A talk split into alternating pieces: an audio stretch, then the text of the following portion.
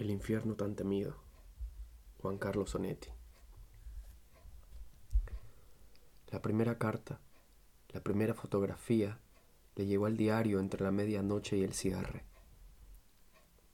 Estaba golpeando la máquina, un poco hambriento, un poco enfermo por el café y el tabaco, entregado con familiar felicidad a la marcha de la frase y a la aparición dócil de las palabras.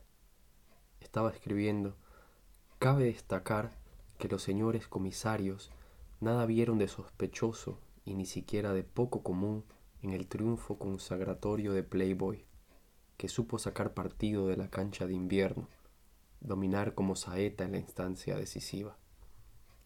Cuando vio la mano roja y manchada de tinta de partidarias entre su cara y la máquina, ofreciéndole el sobre. Este es para vos, siempre entreveran la correspondencia, ni una maldita citación de los clubs. Después vienen a llorar cuando se acercan las elecciones, ningún espacio les parece bastante. Y ya es medianoche y decime con qué querés que llene la columna. El sobre decía su nombre, sección carreras, el liberal. Lo único extraño era el par de estampillas verdes y el sello de Bahía. Terminó el artículo cuando subían del taller para reclamárselo. Estaba débil y contento, casi solo en el excesivo espacio de la redacción, pensando en la última frase. Volvemos a afirmarlo, con la objetividad que desde hace años ponemos en todas nuestras aseveraciones. Nos debemos al público aficionado. El negro, en el fondo, revolvía sobres del archivo y la madura mujer de sociales se quitaba lentamente los guantes en su cabina de vidrio cuando Rizo abrió descuidado el sobre. Traía una foto, tamaño postal. Era una foto parda, escasa de luz, en la que el odio y la sordidez se acrecentaban en los márgenes sombríos, formando gruesas franjas indecisas, como el relieve, como gotas de sudor rodeando una cara angustiada vio por sorpresa, no terminó de comprender. Supo que iba a ofrecer cualquier cosa por olvidar lo que había visto. Guardó la fotografía en un bolsillo y se fue poniendo el sobre todo, mientras Sociales salía fumando de su garita de vidrio con un abanico de papeles en la mano. Hola, dijo ella.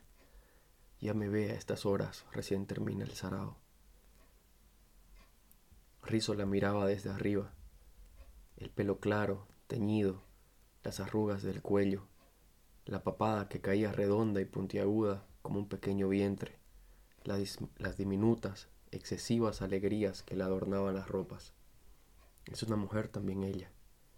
Ahora le miro el pañuelo rojo en la garganta, las uñas violeta en los dedos viejos y sucios de tabaco, los anillos y pulseras el vestido que le dio en pago un modisto y no un amante, los tacos interminables, tal vez torcidos, la curva triste de la boca, el entusiasmo casi frenético que le impone a las sonrisas.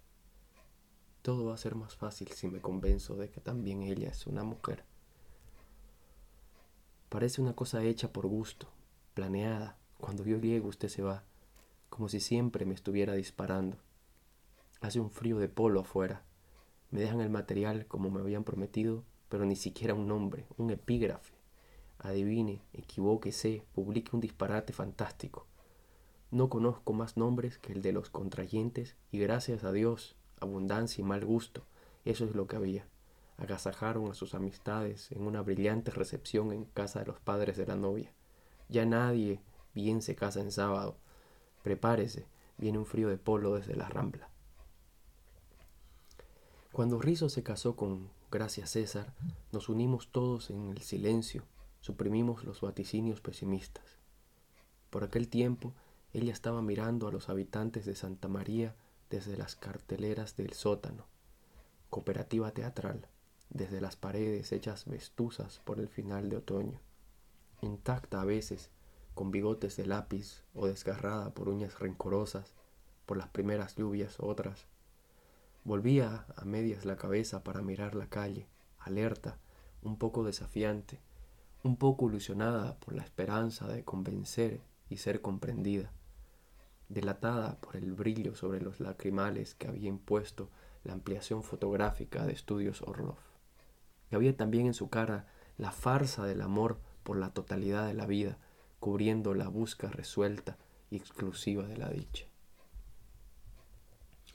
Lo cual estaba bien, debe haber pensado él, era deseable y necesario, coincidía con el resultado de la multiplicación de los meses de viudez de rizo por la suma de innumerables madrugadas idénticas de sábado en que había estado repitiendo con acierto actitudes corteses de espera y familiaridad en el prostíbulo de la costa. Un brillo, el de los ojos del afiche, se vinculaba con la frustrada destreza con que él volvía a hacerle el nudo a la siempre flamante y triste corbata de luto frente al espejo ovalado y móvil del dormitorio del prostíbulo. Se casaron, y Rizo creyó que bastaba con seguir viviendo como siempre, pero dedicándole a ella, sin pensarlo, sin pensar casi en ella, la furia de su cuerpo, la enloquecida necesidad de absolutos que lo poseía durante las noches alargadas. Ella imaginó un rizo, un puente, una salida, un principio. Había atravesado virgen dos noviazgos, un director, un actor. Tal vez porque para ella el teatro era un oficio, además de un juego, y pensaba que el amor debía nacer y conservarse aparte, no contaminado por lo que se hace para ganar dinero y olvido. Con uno y con otro estuvo condenada a sentir en las citas de las plazas, la rambla o el café, la fatiga de los ensayos, el esfuerzo de actuación, la vigilancia de la voz y de las manos. Presentía su propia cara siempre un segundo antes de cualquier expresión, como si pudiera mirársela o palpársela. Actuaba animosa e incrédula, medía sin remedio su farsa y la del otro, el sudor y el polvo del teatro que los cubrían, inseparables, signos de la edad.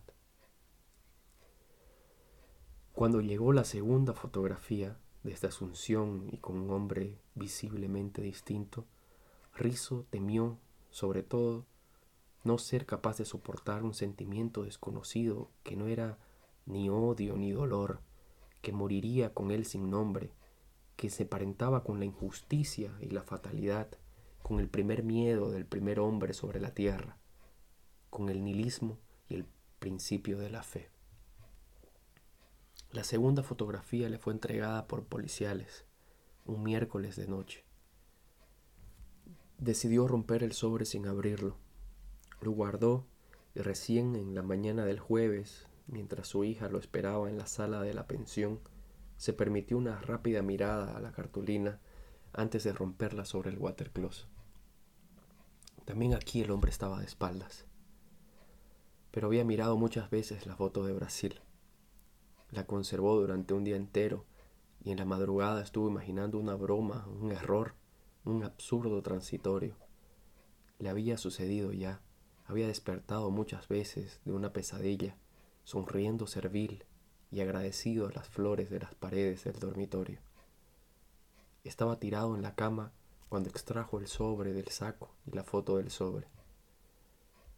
Bueno, dijo en voz alta, está bien, es cierto y es así. No tiene ninguna importancia. Aunque no lo viera, sabría qué sucede. Al sacar la fotografía con el disparador automático, al revelarla en el cuarto oscurecido, bajo el brillo rojo y alentador de la lámpara, es probable que ella haya previsto esta reacción de rizo, este desafío, esta negativa a liberarse en el furor había previsto también, o apenas deseado, con pocas, mal conocidas esperanzas, que él desenterrara de la evidente ofensa, de la indignidad asombrosa, un mensaje de amor. Volvió a protegerse antes de mirar. Estoy solo y me estoy muriendo de frío en una pensión de la calle Piedras, en Santa María, en cualquier madrugada solo y arrepentido de mi soledad como si la hubiera buscado, orgulloso como si lo hubiera merecido. En la fotografía, la mujer sin cabeza clavaba ostentosamente los talones en un borde de diván. Aguardaba la impaciencia del hombre oscuro, agigantado por el inevitable primer plano. Estaría segura de que no era necesario mostrar la cara para ser reconocida. En el dorso, su letra calmosa decía, Recuerdos de Bahía. En la noche correspondiente a la segunda fotografía, pensó que podía comprender la totalidad de la infamia y aún aceptarla, pero supo que estaban más allá de su alcance la deliberación, la persistencia, el organizado frenesí con que se cumplía la venganza. Midió su desproporción, se sintió indigno de tanto odio, de tanto amor, de tanta voluntad de hacer sufrir. Cuando Gracia conoció a Rizo, pudo conocer muchas cosas actuales y futuras. Adivinó su soledad mirándole la barbilla y un botón del chaleco. Adivinó que estaba amargado y no vencido, y que necesitaba un desquite y no quería enterarse. Durante muchos domingos le estuvo mirando en la plaza, antes de la función, con cuidadoso cálculo, la cara hosca y apasionada, el sombrero pringoso, abandonado en la cabeza, el gran cuerpo indolente que él empezaba a dejar engordar. Pensó en el amor la primera vez que estuvieron solos, o en el deseo, o en el deseo de atenuar con su mano la tristeza del pómulo y la mejilla del hombre.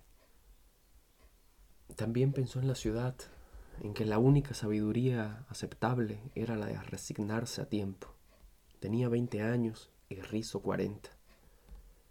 Se puso a creer en él descubrió intensidades de la curiosidad. Se dijo que solo se vive de veras cuando cada día rinde su sorpresa. Durante las primeras semanas se encerraba para reírse a solas.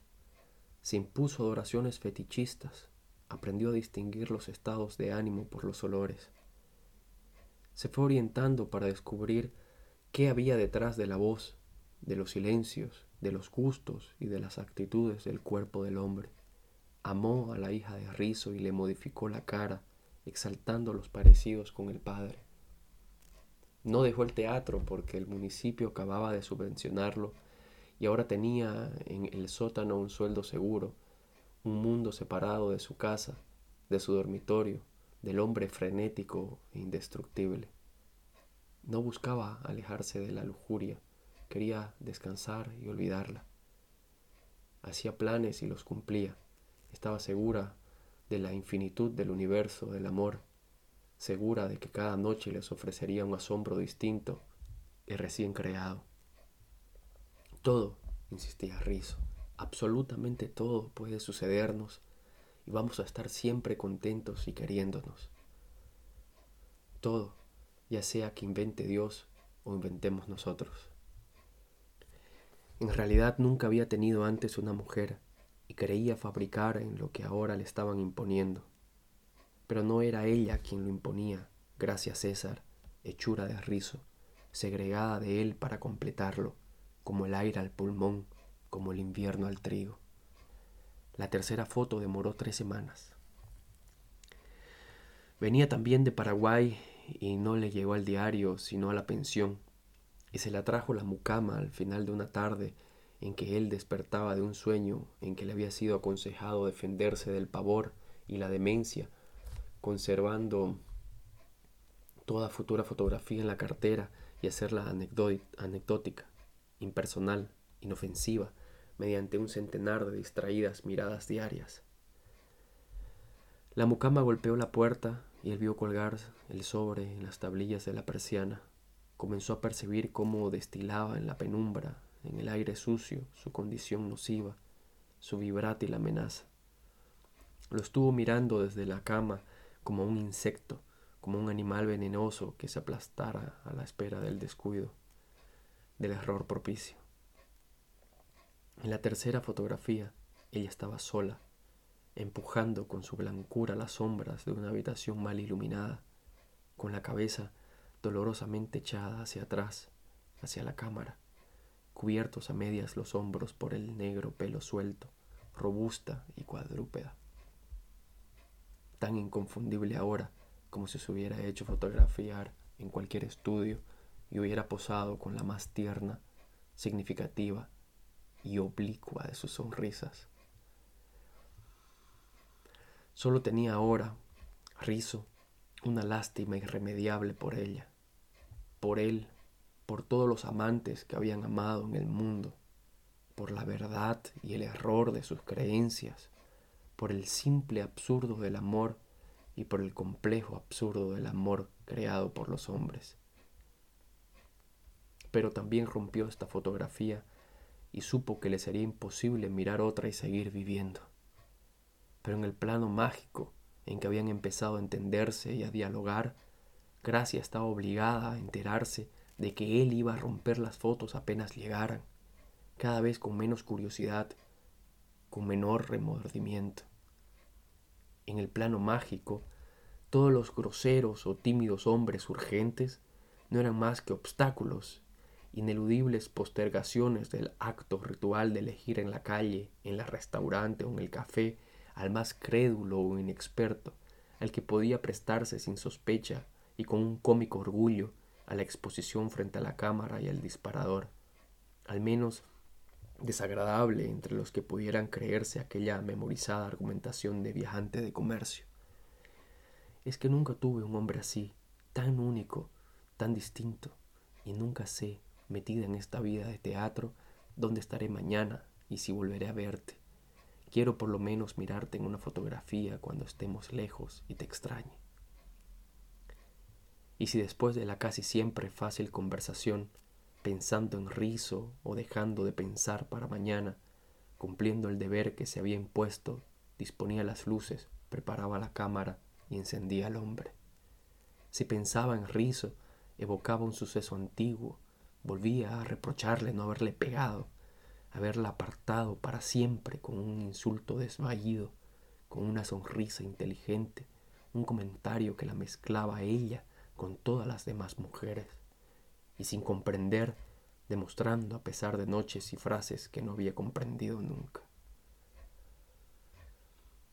Sin exceso de esperanzas, trajinaba sudorosa por la siempre sórdida y calurosa habitación del hotel, midiendo distancias y luces, corrigiendo la oposición del cuerpo varado del hombre, obligando con cualquier recurso, señuelo, mentira crapulosa, a que se dirigiera hacia ella la cara cínica y desconfiada del hombre de turno.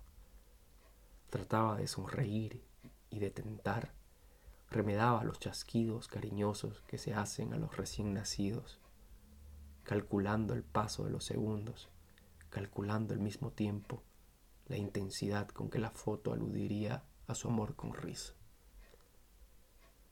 Pero como nunca pudo saber esto, como incluso ignoraba si las fotografías llegaban o no a manos de Rizo, comenzó a intensificar las evidencias de las fotos y las convirtió en documentos que muy poco tenían que ver con ellos, Rizo y Gracia.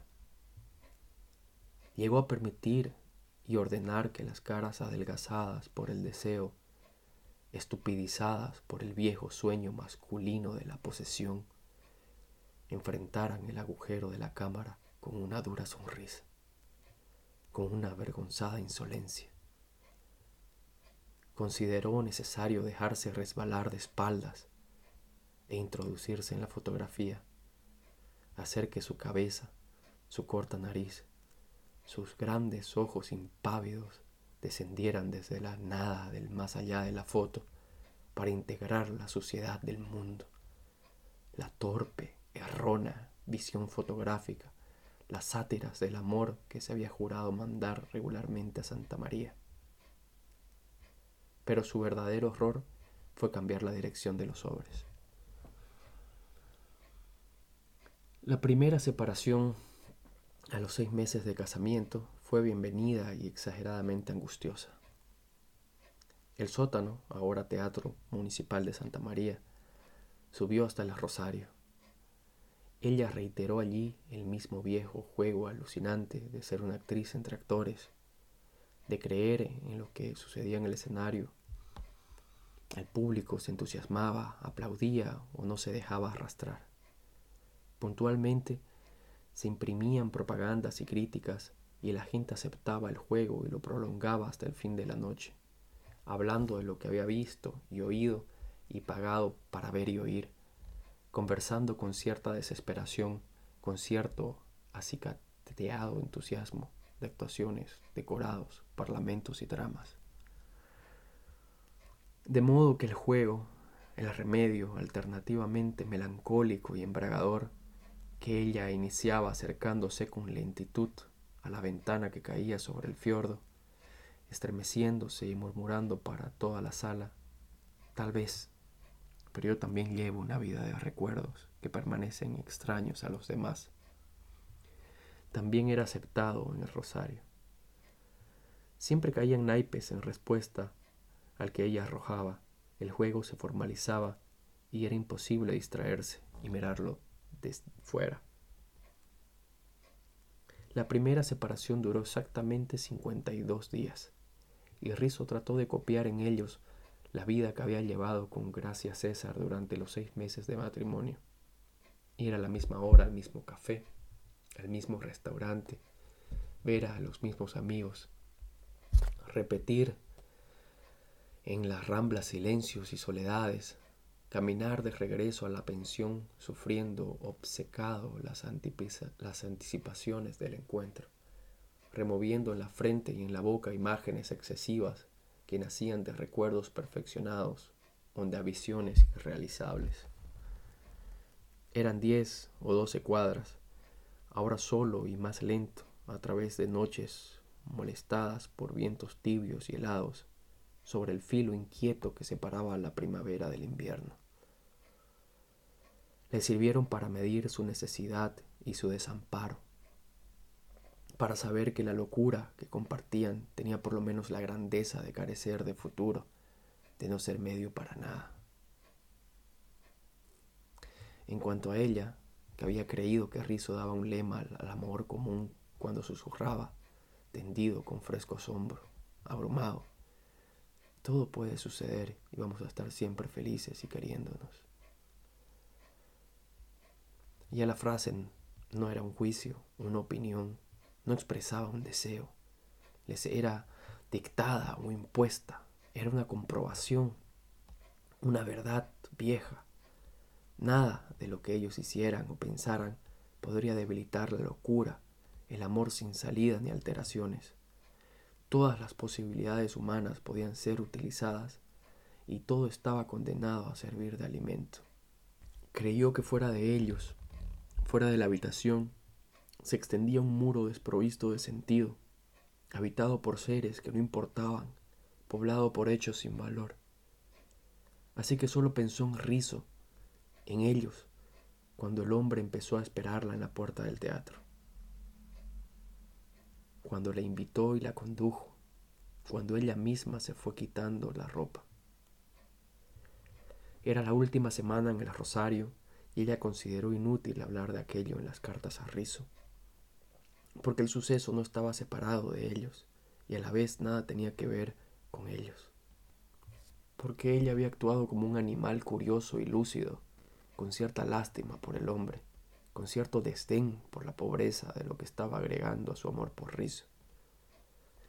Y cuando volvió a Santa María, prefirió esperar hasta una víspera de jueves, porque los jueves Rizo no iba al diario, hasta una noche sin tiempo, hasta una madrugada idéntica a las veinticinco que llevaban vividas.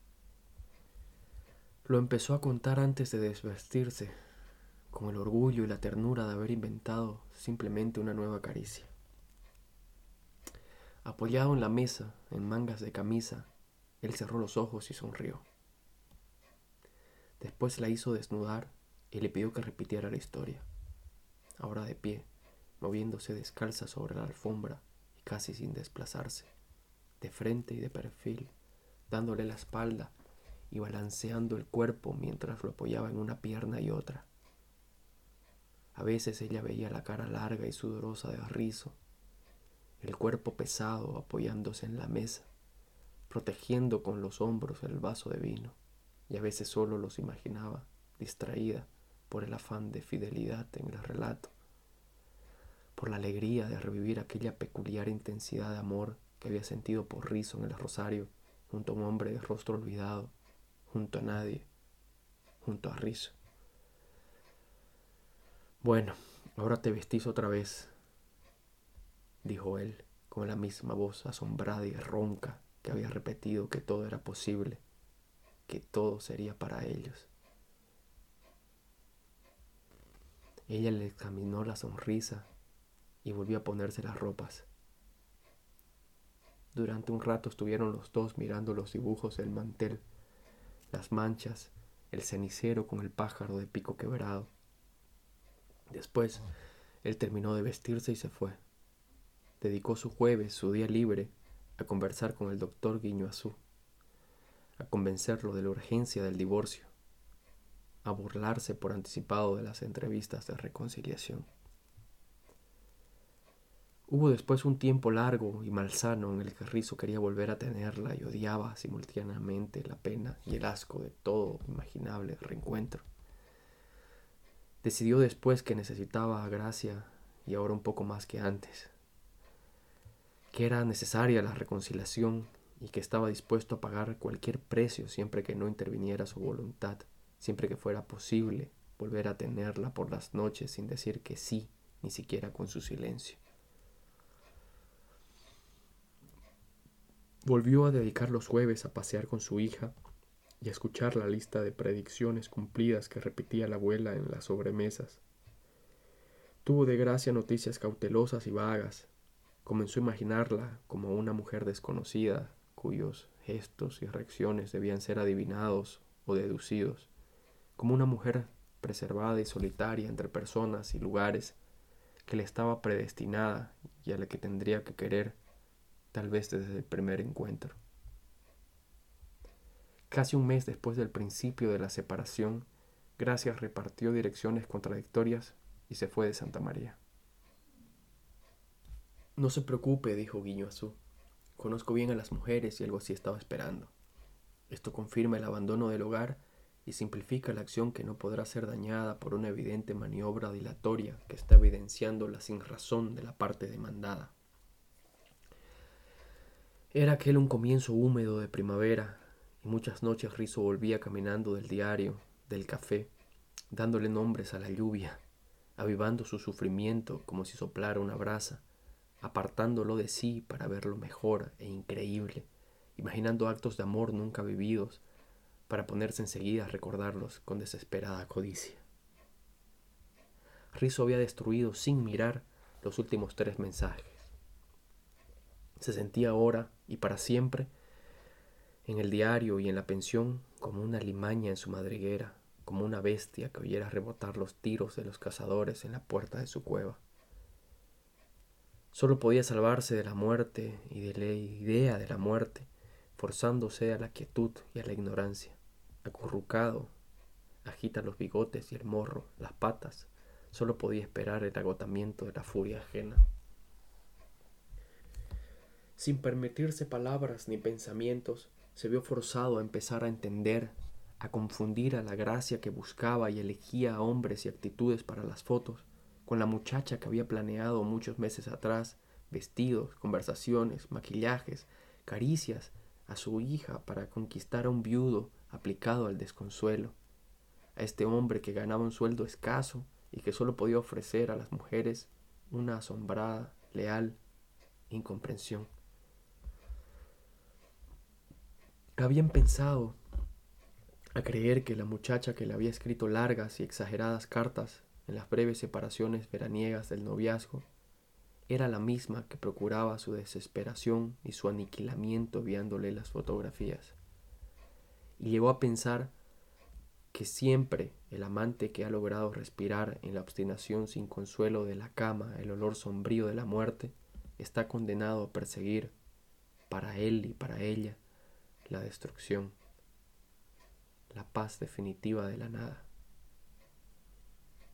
Pensaba en la muchacha que se paseaba del brazo de dos amigas en las tardes de la rambla, vestida con los amplios y taraseados vestidos de tela endurecida que inventaba e imponía el recuerdo, y que atravesaba la abertura del barbero que coronaba el concierto dominical de la banda para mirarlo un segundo Pensaba en aquel relámpago en que ella hacía girar su expresión enfurecida de oferta y desafío, en que le mostraba de frente la belleza casi varonil de una cara pensativa y capaz, en que lo elegía a él entonecido por la viudez.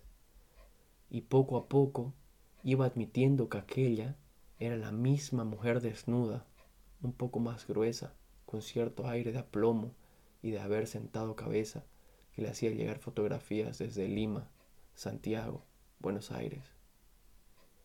¿Por qué no, llegó a pensar, por qué no aceptar que las fotografías, su trabajosa preparación, su puntual envío, se originaban en el mismo amor, en la misma capacidad de nostalgia, en la misma congénita lealtad? La próxima fotografía le llegó desde Montevideo. Ni al diario ni la pensó, y no llegó a verla.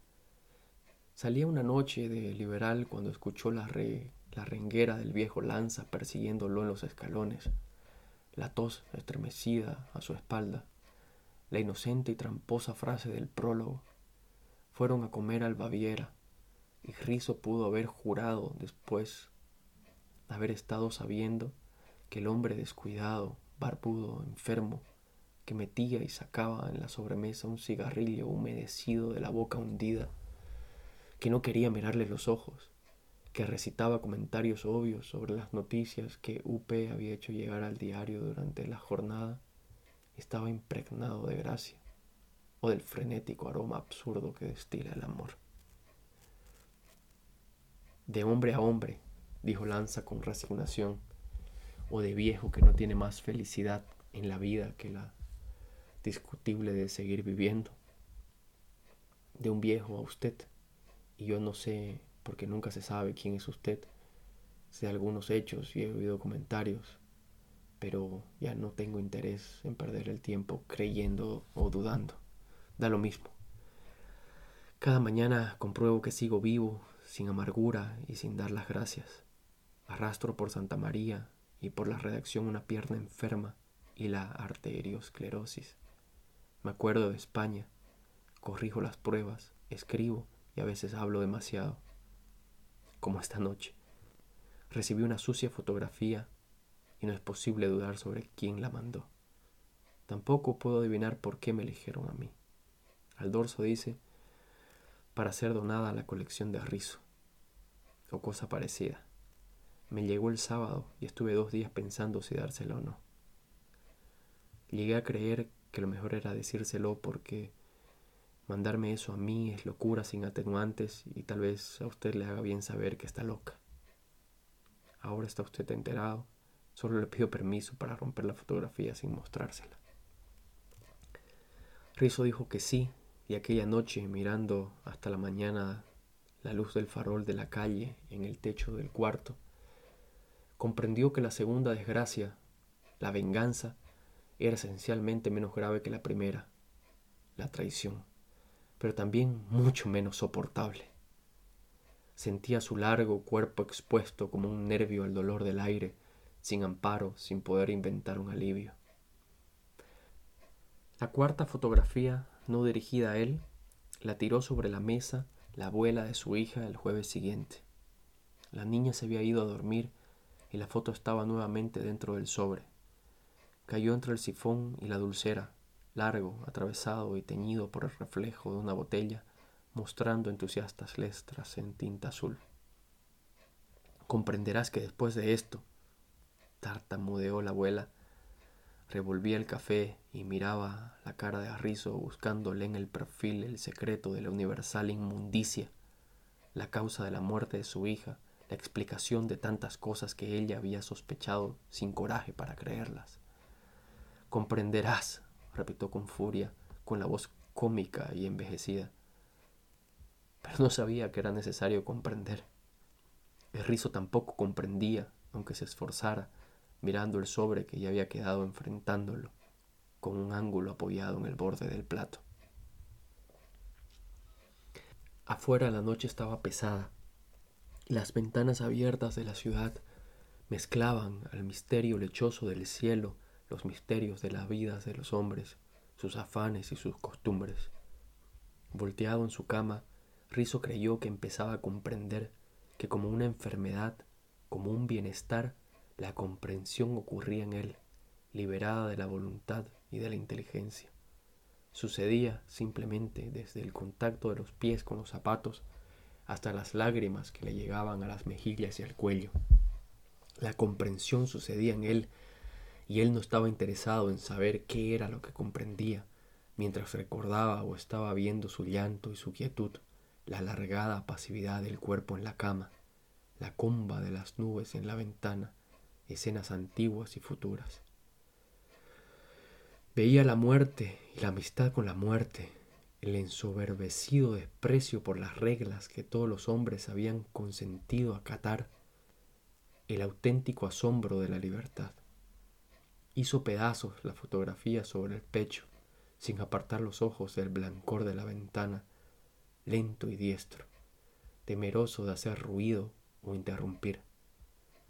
Sintió después el movimiento de un aire nuevo, acaso respirado en la niñez, que iba llenando la habitación y se extendía con pereza inexperta por las calles y los desprevenidos edificios para esperarlo y darle protección mañana y en los días siguientes. Estuvo conociendo hasta la madrugada cómo a ciudades que le habían parecido inalcanzables, el desinterés, la dicha sin causa, la aceptación de la soledad. Y cuando despertó a mediodía, cuando se aflojó la corbata y el cinturón y el reloj de pulsera, mientras caminaba hasta el pútrido olor a tormenta de la ventana, lo invadió por primera vez un paternal cariño hacia los hombres y hacia lo que los hombres habían hecho y construido. Había resuelto averiguar la dirección de Gracia y amarla o irse a vivir con ella. Aquella noche en el diario fue un hombre lento y feliz. Actuó con torpezas de recién nacido. Cumplió su cuota de cuartillas con las distracciones y errores que es común perdonar a un forastero. La gran noticia era la imposibilidad de que Ribereña corriera en San Isidro, porque estamos en condiciones de informar que el crédito del Estut El Gorrión amaneció hoy manifestando dolencias en uno de los remos delanteros, evidenciando inflamación al acuerdo a lo que dice a las claras de la entidad del mal que le aqueja. Recordando que él hacía hípicas, contó Lanza. Uno intenta explicar aquel desconcierto comparándolo al del hombre que se jugó el sueldo a un dato que le dieron y confirmaron al cuidador, el jockey, el dueño y el propio caballo, porque aunque tenía, según se sabrá, los más excelentes motivos para estar sufriendo, y tragarse sin más todos los sellos de somníferos de todas las boticas de Santa María, lo que me estuvo mostrando media hora antes de hacerlo no fue otra cosa que el razonamiento y la actitud de un hombre estafado. Un hombre que había estado seguro y a salvo y ya no lo está. Y no logra explicarse cómo pudo ser, qué error de cálculo produjo el desmoronamiento. Porque en ningún momento llamó yegua a la yegua que estuvo repartiendo las soeces fotografías por la ciudad y ni siquiera aceptó caminar por el puente que yo le tendía, insinuando, sin creerla, la posibilidad de que la yegua, en cueros y alzada, como prefirió divulgarse, o mimando en el escenario los problemas ováricos de otras yeguas hechas famosas por el teatro universal, la posibilidad de que estuviera loca de atar. Nada. Él se había equivocado y no al casarse con ella, sino en otro momento que no quiso nombrar. La culpa era de él, y nuestra entrevista fue increíble y espantosa. Porque ya me había dicho que iba a matarse, y ya me había convencido de que era inútil y también grotesco y otra vez inútil argumentar para salvarlo. Y hablaba fríamente conmigo sin aceptar mis ruegos de que se emborrachara. Se había equivocado, insistía. Él y no la maldita arrastrada que le mandó la fotografía a la pequeña al colegio de las hermanas, tal vez pensando que abriría el sobre la hermana superiora, acaso deseando que el sobre llegara intacto hasta las manos de la hija de Rizo, segura esta vez de acertar en lo que Rizo tenía de veras vulnerable.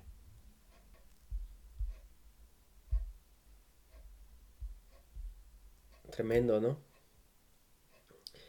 Algunas de las cosas que que me sorprendieron del cuento en cuanto a la historia. El reconocimiento de que son las personas que amamos quienes más dolor nos pueden causar. Y que paradójicamente es también en las personas que más amamos en quienes solemos volcar toda nuestra maldad. Y me parece que ese es el tema de la historia, la maldad. Aunque también puede ser que sea el amor, ¿no? No sé muy bien. Uno puede estar tentado a sentirse indignado con gracias César. Uno puede estar tentado en pensar o hasta en decir que mujer malvada y juzgarla como mala, mala, desde antes de que cometa su venganza y mala mucho después de que de que Rizzo se hubiese matado. Pero, pero es así. El propio Rizzo en el cuento, a pesar de que, de que termina quitándose la vida, no la culpa, ni la encuentra malvada, ni atroz a ella. A lo que ella está haciendo, sí, pero a ella no. Rizzo siente como, como, como dice ahí, una lástima irremediable por ella, por él por todos los amantes que habían amado en el mundo, por la verdad y por el error de sus creencias, por el simple absurdo del amor y por el complejo absurdo del amor creado por los hombres. Y aquí algo que me parece sensacional de la narración de Onetti es que mientras va narrando las cosas que Rizzo considera terribles y dolorosas hasta más no poder, también nos va narrando sus primeros romances, cómo se conocieron, cómo ella conquista a la hija, sus cariños mutuos, sus promesas de amor. Sentimos y vemos cómo, cómo, la va, cómo lo va entendiendo Rizo, cómo va entendiendo todo. Cómo la mujer que, que representaba el amor eterno es la misma que ahora se está dedicando en cuerpo y alma a hacerlo pedazos. Y al final, hasta que parece que, que él se arrepiente de, de no perdonarle la traición, ¿no? Parece, ¿no? No sé. Por otro lado, como diría mi amigo Epícteto sobre, sobre Medea, ella solo puede estar haciendo lo que cree justo. Ella solo puede creer que tiene razón. Solo puede estar actuando por, por ignorancia. En la, historia en la historia de Medea, ella traiciona a su padre y a los suyos, incluso llega a matar a su propio hermano para ayudar a Jasón, que es el invasor. Lo ayuda a robar el vellocino de oro y se escapa con él. Entre otras cosas lo hace por amor, por la pasión del amor. Pero más adelante Jasón la abandona por otra, por otra princesa. Entonces Medea, en venganza, decide matar a sus propios hijos, porque también eran hijos de Jasón. Terrible, ¿no? Entonces Medea canta, conozco muy bien los males que pretendo hacer, pero la pasión desborda lo que me indica el buen juicio. Y sobre esto comenta Pícteto. Aquí ella considera que la gratificación de la pasión y de la venganza que se cobra en su esposo le resulta más provechosa que salvar a sus hijos. Nosotros, desde nuestra perspectiva desapasionada, podemos ver que no tiene razón, que está equivocada. Y la vemos quizá como se, como, como se podría ver también a Gracia César. Sin embargo, Epícteto, no, no, nos reprime el ver en ella la, la personificación, el pozo del mal, diciendo, entonces, ¿por qué te, te indignas con ella? ¿Por qué, pobre mujer desgraciada, resulta engañada en el tema más importante y se ve transformada de ser humano en serpiente? Por el contrario, ¿por qué no sientes lástima por ella si quieres sentir algo? Como sentimos lástima por el ciego o el cojo, Así debemos sentir lástima por los que están cegados o cojos en sus facultades más soberanas. Diré que el hombre que recuerda esto no se enfadará con nadie, no se indignará con nadie, no acusará a nadie, no o no odiará a nadie, no ofenderá a nadie. Obviamente no todos podemos ser como Epícteto, pero Rizo, incluso no siendo estoico, ya vimos cómo siente lástima por ella, no odio, digamos no, no rencor, siente lástima por ella. Y también por todos los enamorados, por el tamaño de la ignorancia y el engaño.